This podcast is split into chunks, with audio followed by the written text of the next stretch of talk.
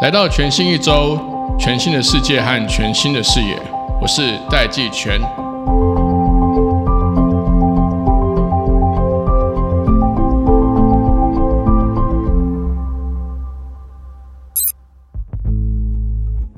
各位听众朋友，大家好，我是戴季全，欢迎回到全新一周。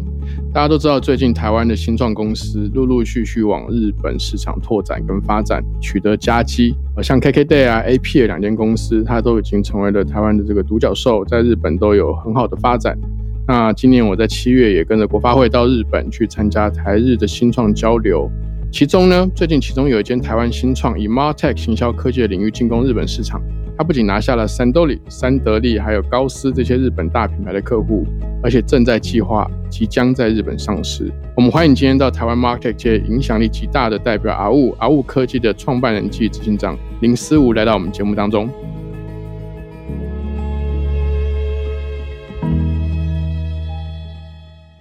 请教你一个问题，就是说 Martech 这个时髦的词啊，在日本或台湾的市场潜力，它的这个发展。还有应用，就你的观察有什么有什么哪里不一样？有没有一些例子可以跟大家说明一下？从几个切角来看哈，就说第一个，如果你以市场的这个规模来说的话，日本的呃 market 或 digital marketing 的市场那是台湾的十倍，呃，所以它第一个它市场幅员很大。那第二个来讲的话，就是日本其实是一个很 global 的市场啊，所以我们在日本呃，其实常遇到一些 global 的一些 unicorn 哈，那比如说 U Haspa，比如说呃 Salesforce，哦，那跟我们在日本是 head to head。哦，所以日本其实是一个全球的 market 的竞技场，哦，那也因为它市场够大，哦，所以在日本第三个就是企业，其实也因为长期这些 market 公司不断的在做 education，哦，一直在教育教育教育，所以在日本的这个我们在看我们的客户来讲，他们其实对于 market 的理解是成熟的，是清晰的，以至于他甚至是把这个 market 跟这个呃广告的预算是拆开来，它是独立一包的。啊，那这个在台湾来讲的话，反过来来讲都是很不一样。比如市场相对没那么竞争，然后很多的客人还在相对的早期在试，很多时候把 market 当广告呃在用，啊，只看 hours，不看很多的很重要的辅助指标，啊，比较不在乎这些数据的过程。啊，那最后就是说对预算来讲的话，很多时候在台湾还是跟广告混在一起，它会从广告播出来，播出来之后，其实相对它就把它当做只是一个广告的工具，而不是个行销科技的工具。像我稍微有一点点理解，因为其实今年我们有有传来阿物科技的这个好消息，在规划在日本上市嘛，对不对？就是说也看到说阿物在日本其实已经拿下很多个大型的客户。那你可不可以进一步谈一下，说为什么会当初为什么会选择日本作为阿物的一个一个主要战场之一？嗯，呃，小熊，我从这个我们这个赛道 market 的赛道的公司怎么长成这种 unicorn 来去呃来去描绘，就我们看到，尤其是做这种 market B to B。针对呃 mid market 或 enterprise 的 solution 的公司，他们基本上都得选择一到两个大市场。对，然后在这两大市场涨到很大，然后再 go global。他们不是说我在全球一下子五十个国家，每个国家布一点点。哦，所以基本上我们在看整个亚洲的时候，其实日本就是亚洲最 fertile、最肥沃、最大的市场，除了中国以外。那中国 market 那是另外一个世界哈。OK，对，我我们在看的时候就看到，第一个它市场幅员的够大，第二个市场成熟。啊，第三个就是，当然我们技术有我们的切入角，有这个机会，那所以我们基本上就我觉得日本就是一个这种理性底下最好的选择。那但是从我们可以从感性层面来看，就是台湾的品牌如果在亚洲要做最好的品牌的典范，我们觉得日本大概也是最值得去打的市场。OK，好，这当然是日本的这个呃好处跟它的甜蜜的地方嘛。但其实你知道吗？大家都说有一好没两好，你知道吗？就日本其实日本的客户是出了名的。就是说，他他建立信任是需要一个漫长的过程。他一旦信任你之后，其实他就是长期的信任你，比较不像说美式或欧式在的时候会会嗯很容易就在就觉得这个事情归事情，事情 business 就是归 business 这样。那阿物是怎么样在日本塑造成让这个日本客户可以信赖的品牌？你们是怎么做到的？我我想第一件事情最重要的就是我们讲呃 vision 或你最基本的这个主张。那日本对我们来讲是阿物的主场啊。那我们不接受在主场失败，它其实这个基本上就是我们最最重要的核心，就是所以我们很有耐心，对我们接我们接受所有过程中的 suffer，我们不认为这是有什么好痛苦，因为那这是我主场，就我在台湾我不能输一样啊，对这个呀，这个是我最基本的价值观的主张是这样啊。你就是其实你有我我我大概懂你的意思，你的意思是不是说，其实不管是战术、战具还是团队，反正不管后面有碰到什么样的困难，碰到什么样的挑战或需要适应的，总之，日本作为一个主战场，这是一个 determination，这是一个决心层级的决定，不是一般的 judgment 或者是呃呃呃 decision 而已，它是个 determination。对，它是我们的，我讲更精准，它不是主战场，它是我们的 home market。对，我们把台湾加日本视为一个 home market。OK OK，我我的 home market 我不能倒啊，所以我就一定得得熬。那我我讲一个刚才小泉跟他讲很有很有趣的事情，叫做呃日本的客人很难进去。我我刚好啊昨天在一个日本很大的企业的在在台湾的 headquarter，我去呃做一个 pitch 去分享 Martech，然后他们的办公室设计很有趣，他们办公室有无止境的门一直在打开。就各式各样的门，它不是那种全通透。你就在哪里，比如说你进厕所之前就有一个厕所门外门，它有很多的门，然后去哪里都你都要开门。那这个其实让我一开始 pitch 讲说，这其实啊，我要回到日本，这四处都是门。日本人的心中，日本人的企业里面，心中有很多的门，你要一道一道打开，打不完的。哦，在这个打开门的过程里面，你永远不知道什么时候会是他真正的打开的那道门，可是你就得一直不厌其烦、不厌其烦的去把这些门打开。在这背后，其实我觉得我们的走得下去理由就是它是我的 home market。所以你既然把日本当 home market，其实你都规划到在日本上市。其实本来资金面跟市场面，就我们的经验来看，它其实是会有一个一个一致性的啦。就是说你在哪里募资，其实其实就意味着你要在哪个市场发展，或者是说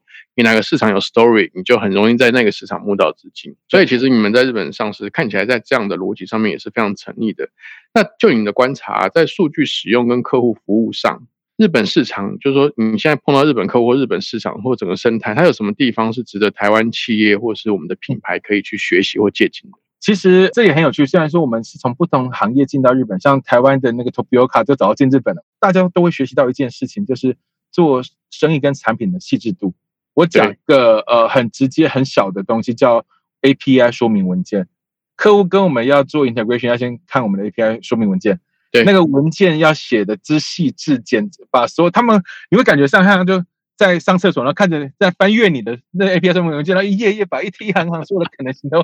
都翻完读完，然后开始问你。所以我们在日本的这 API 说明文件，如果我们用很美式的 style 哦，然后你自己去猜，让你去想，完全不行。我们那 API 说明文件被客人雕琢到，你所有的使用场景细节、细致的每个可能性都写的很干净利落，让他 no doubt，然后让他。看完就可以依循哦，所以这个其实我们在看日本的另外一种工程师文化。我记得我听过一个朋友在呃日本就是的的乐天，他们讲说他们会花八十趴的时间去把文件写清楚，二十趴来做啊，因为他们认为八十趴写清楚文件把它交代的一清二楚，做其实不是难事。所以我们看到了一件事情就是细致度。我们在日本市场学到了怎么把一个产品打造的不能说完美了，就是让它非常的大家用起来很舒服，不会有很多很卡。很摩擦，可是这跟新创来讲，老实讲是有点有有点违和的啊。嗯，有一点跟那种呃，Lean Startup 啊，或者是说，就是也甚至中国的野蛮成长概念完全不一样。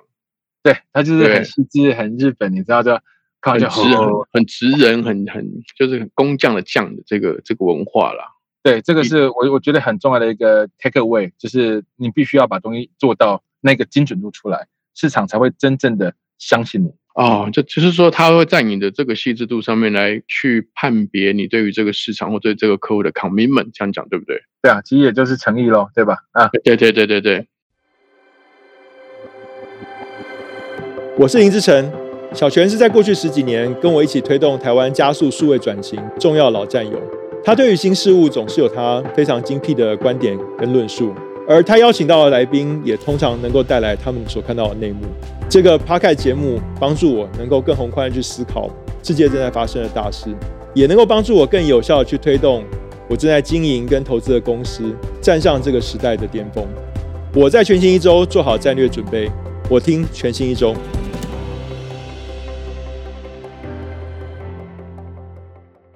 我来拉回来讲 Martech 的这个部分，就说当然 Google 要取消 Cookie 这事情已经讲了好几年，那已经正在发生中。然后 Apple 当然就把本来 Facebook 可以自由去或 Meta 可以自由去截取的这个 personal 的 data，它把它拦截住了，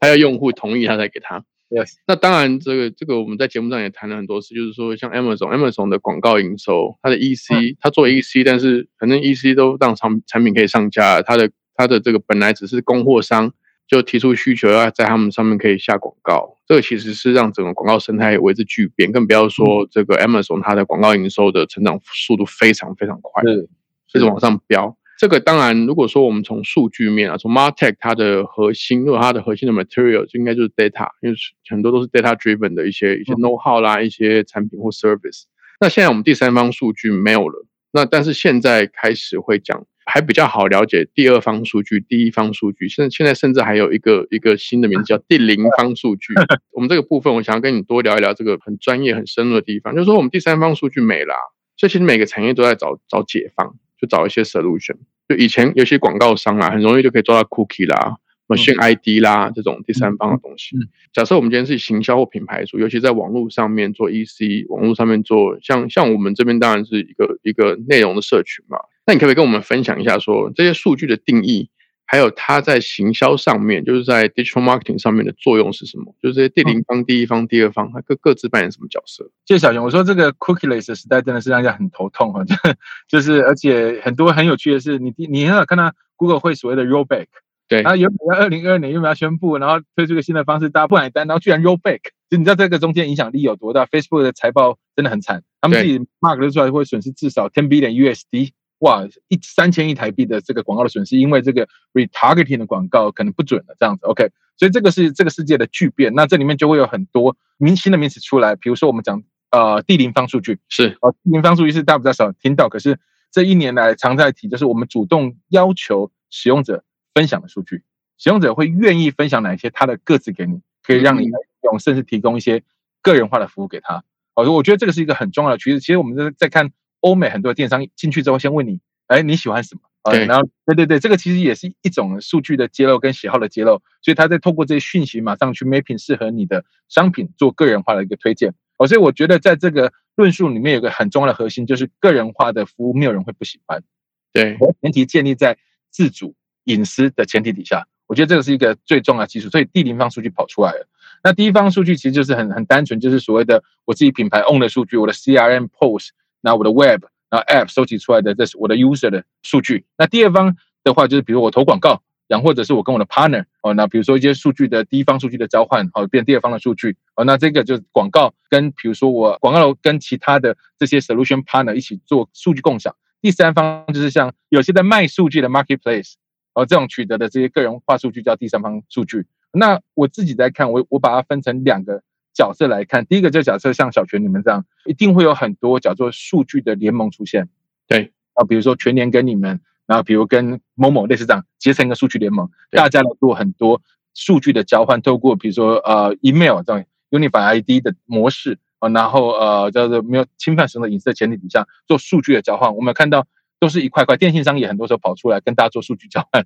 对，而是数据联盟会形成很多的小数据联盟，大家。就是做数据交换，然后做这种呃商品的推荐啊、广告的推荐这样。那第二个方向的话，就叫第一方数据。第一方数据大概会注定有两个结果出来。第一个一定是很小量的资料，这是第一件事情。那第二个就是你怎么在小量的资料底下去做 data 的 insight。小量的资料是因为第一方，比如一般的像我们，你一年大概营收一两亿、两三亿、三四亿的这种电商，你其实你有的会员量跟使用者的数位数据其实少之又少。对，那你也没有能力去做很多的数位主机的布点。像你，如果你今天是中信 ATM，你可以布几千台、几万台的 ATM，然后就跟跟使用者有一些 touch point。可是，一般的电商是没法做到这里，所以它已经注定说，我的使用者，我可能在他进到网站的时候，我可能对他是一无所知的。嗯，在这么小量的资料底下，你怎么去提供个人化的服务？那阿乌的主张在这里就叫 PDP。我们通过商品的贴标，把每个商品可能被买的标签，我们叫做显性跟隐性的标签。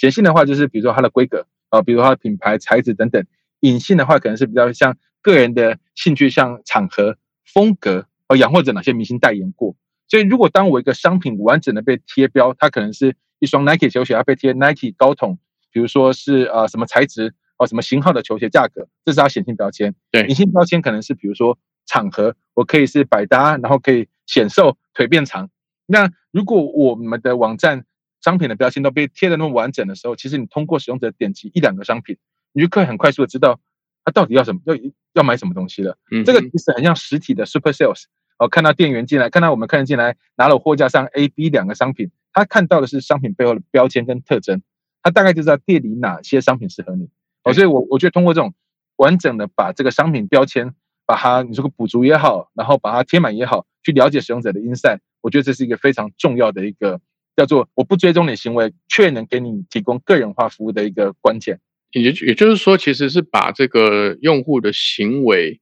因为以前我们去追踪用户行为或记录用户行为，其实其实追踪的就是以前叫他的数位主机啦，就是说他看过这页啦，这样。那当然，最早开始去做这个事情是说，譬如说像我们这种内容网站，我们会针对某一个 ID 或某一个 user 他看过的文章去做断字断字分析。对，这其实因为文章好做，因为文章本来就都是它就是各种标嘛，就是其实如果说如果说要从技术语言来讲，一如果一个文章就是很多标连成连起来的东西。对，就关键字啊，对，其实就是关键字，没有错，没有错，exactly 对。但是你你们这边的技术其实更进一步的，就是还分显性跟隐性，来让这个用户去选取或者是购买这个商品的时候对，它真正的最大化的意义能够先把它展现出来，再透过它的连续行为，你就可以去用很少量的资料去做最深入了解这个用户的效果。这样讲对不对？对小小袁这一点我，我认为是蛮精准的。然 后那个前提是行家，而且我们还往上做到所谓 literal，比如是说这个标签的上面的这个 literal 是什么，所以我可以很完整的知道它更上层的意图在哪里。这个概念把它做出来。那这个概念，小熊我多分享一个应用，就是这是在站内你要呃，你可以用在推荐商品推荐了解它意图。可是如果你想象一下，如果你今天是我把这些商品的标签贴在小泉过去消费的记录里面的时候，哇，是不是我就可以很快速的知道小泉过去喜欢，比如过去一年喜欢的消费的风格的标签是什么？那我拿这些标签，我大概就会知道说怎么呃去 mapping 我现在正在卖商品，我就可以给小泉很快速的这种个人化的讯息、个人化的商品推荐，养或者做这种销售的预测，这个其实都是非常好用的。好，那我问你，我我我我如果我如果站在企业的角度，就是说你会怎么建议这些品牌收集这些数据？因为你这看起来根本就是这水很深啊，他们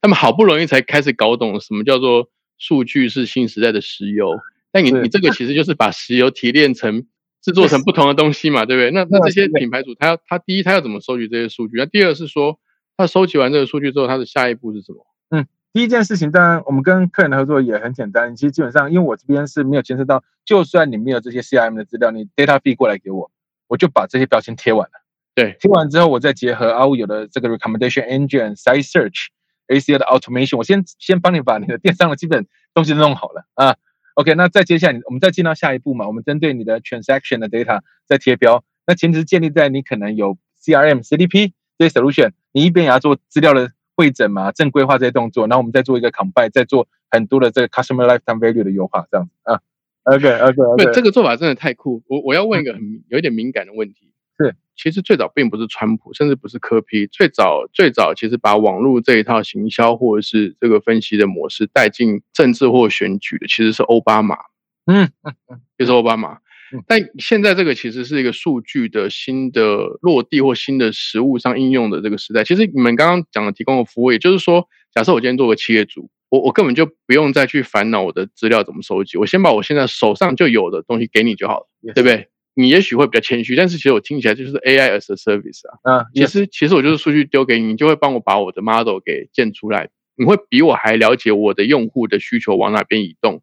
他嗯为什么没有去去去结账完成，或者是他的这个商品往哪个方向方向去发展，或者是说我们应该积极的去呃 acquire 的用户到底是哪几群人，我们的整个销量就可以爆炸性增长。大概可能至少就是我我光是小小的一段时间去想象，大概就有这些可能。如果把这些应用应用在政治人物上，会发生什么事情？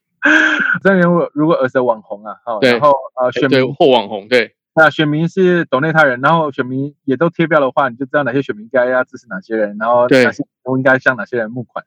对 对，对对对，就是有越来越多的国际的这个大品牌，国际的这个消费品。那其实像像这些消费品的这个顾问呃研究机构报告中，都会越来越强调所谓的 CX，就是 Consumer Experience 客户体验这个项目的重要性，就是客户体验上面它它越来越越来越重。那譬如说，像英国的一个机构 WGSN 的报告就指出说，现在消费者他是期待品牌能够提供线上线下一体化的这个整个认识哦，他他不会觉得说啊线下你就不应该，你就应该不认识我。它其实是一种很科技驱动的 tech power 的这个资讯流畅。如果说透过 OMO 的方式提升这个体验，呃，阿乌有什么观察或案例可以分享或建议的？OK，好，今天回过头来在 CX，它其实也有 cookieless 的背景，因为我们过去其实习惯就是广告打得很好，然后反正打找好受众包。然后把使用者引引领到我们的 event page，然后 a d u c a 买完就算了。他其实很少在网站上做一个很完整的一个互动。那可是现在广告变差了嘛，所以你得要去经营你的流量池，得经营你站内的体验。所以 CX 又回到舞台中央，这个概念其实已经很老了。没错，没错，对，对的。对，你你必须要去面对你在内的 AC 有没有做好，你的搜寻好不好，你的分类好不好，你逛商品下面的商品的推荐好不好，对不对？然后使用者只要购物车之后，薇姐你要提醒他。养或者你再通过 email 去做很好的分众 email，我们已经被推到下个广告时代。你现在回到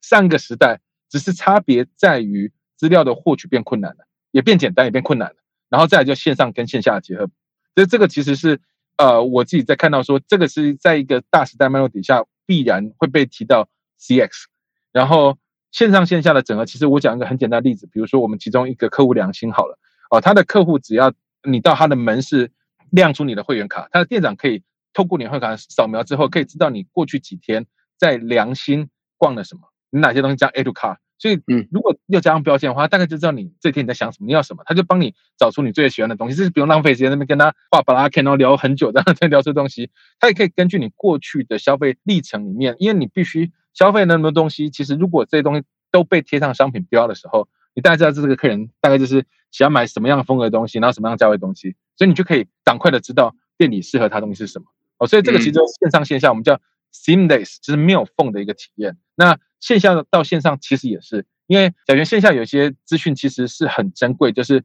啊，我们线上虽然我们可以看到 hesitant 的 user，我们可以看到他的浏览历程，在线下可能比较不容易追踪，可是我们不知道使用者为什么不买东西啊？为什么不买？对我们我们只看得到 bounce rate 嘛，只看到他最后 A to 卡最后没有买，可是我们不知道他为什么不买嘛。对是实体的店员可不可以问他为什么不买？他可以有判断呀。哦，那那其实是非常互补的。这是我们可能因为我们可能有些东西，我们就依照我们的推荐，我们就觉得他可能这个人标签是喜欢黑色的电脑，可是他现在可能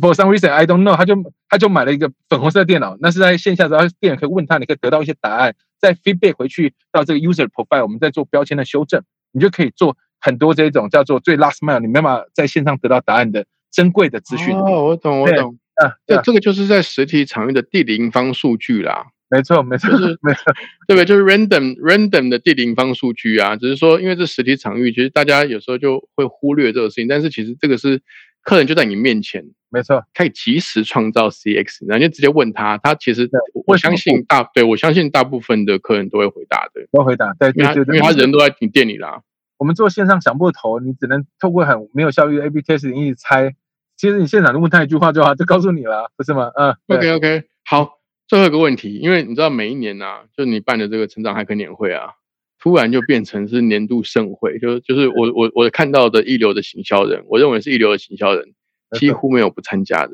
嗯 嗯，你会你会告诉我们一下今年的大会时间点是什么时候？今年有什么亮点？我们今年的成长骇客年会啊，在十月四号会举办。那今年其实有个很重要的亮点，就是刚才呃小泉提到的这个 CX。哦，我们如何通过不同的方式，甚至从 KOL、从 ACO、从广告、从数据、从站内的标签啊，这 s i z e r 等等，去创造一个我们讲线上线下 OMO and seamless 没有缝隙的一个客户体验，然后进而去提升我们的在数位转型里面的这个，你可以说攻城略地也好，你也可以说说守城也好，或者是创新。票是不是卖完了？哈哈哈对对，现在我们可以保留一些票给这个 Take Orange 呀。好啊，我们等下会后看一下，如果可以的话，我们就我们甚至留几张票给我们的读者然后用户。那相关的活动资讯我们会放在这个节目的资讯栏，感兴趣的听众朋友可以到我们节目资讯栏来来参考，来参加这个数位行销人的年度盛会。那今天非常谢谢阿雾科技的创办人 Mike，再次谢谢阿雾，也希望阿雾在日本的发展能够蒸蒸日上，我们很快可以在日本再相见。那也希望尽快可以再回到节目上跟我们聊一聊更多行销的趋势。好，谢谢大家，谢谢阿雾，谢谢大家。